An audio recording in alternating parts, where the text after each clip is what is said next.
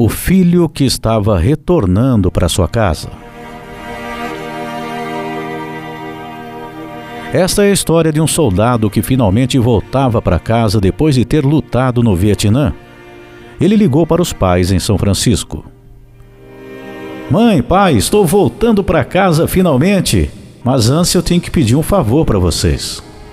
Que bom, meu filho, que boa notícia! Mas diga lá, filho, o que você precisa?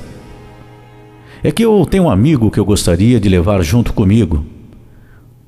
Os pais então respondem: Claro, filho, sem problemas, vamos adorar conhecer ele. Mas há algo que vocês precisam saber antes. Ele foi terrivelmente ferido em combate. Ele pisou numa mina e perdeu um braço e uma perna. Pior ainda, ele não tem nenhum outro lugar para morar. O pai então responde: Nossa, filho, sinto muito ouvir isso. Talvez nós possamos ajudá-lo a encontrar algum lugar para morar. Não, pai, eu quero que ele possa morar na nossa casa. O pai então argumenta: Mas filho, você não sabe o que você está pedindo?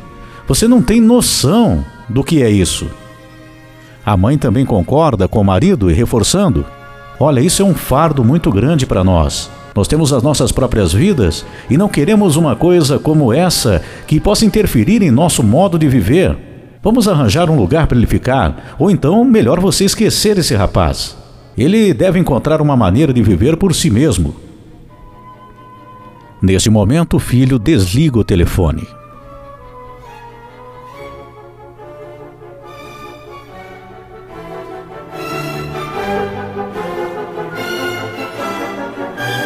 Os pais então começam a procurar notícias do filho, mas não conseguem.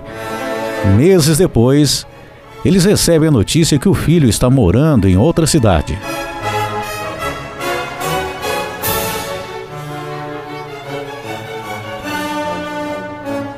Eles conseguem o endereço e vão até lá. Após a viagem, chegam diretamente à casa do rapaz. Batem a porta. Pouco tempo depois, a porta se abre. Os pais aguardavam na porta esperando para cobrar do rapaz, pela opção de morar em outra cidade, apenas porque eles não tinham aceitado dele trazer o seu amigo para morar com eles. Quando a porta se abre, o filho deles tinha apenas um braço e uma perna.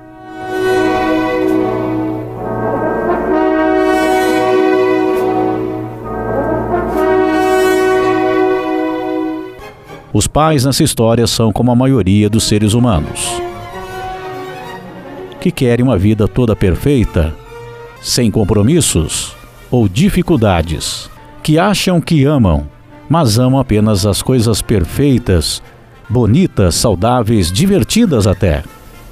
Porém, quando surge qualquer contratempo, dificuldade, se afastam.